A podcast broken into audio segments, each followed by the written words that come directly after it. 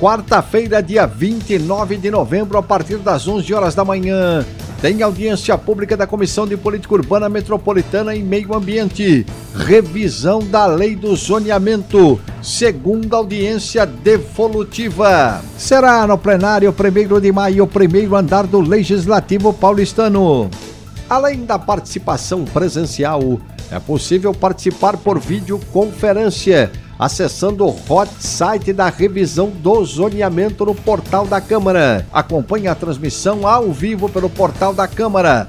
Link plenário 1 de maio, disponível na página Auditórios Online e pelas redes sociais do Legislativo Paulistano, como o canal Câmara São Paulo no YouTube. Informações sãopaulo.sp.leg.br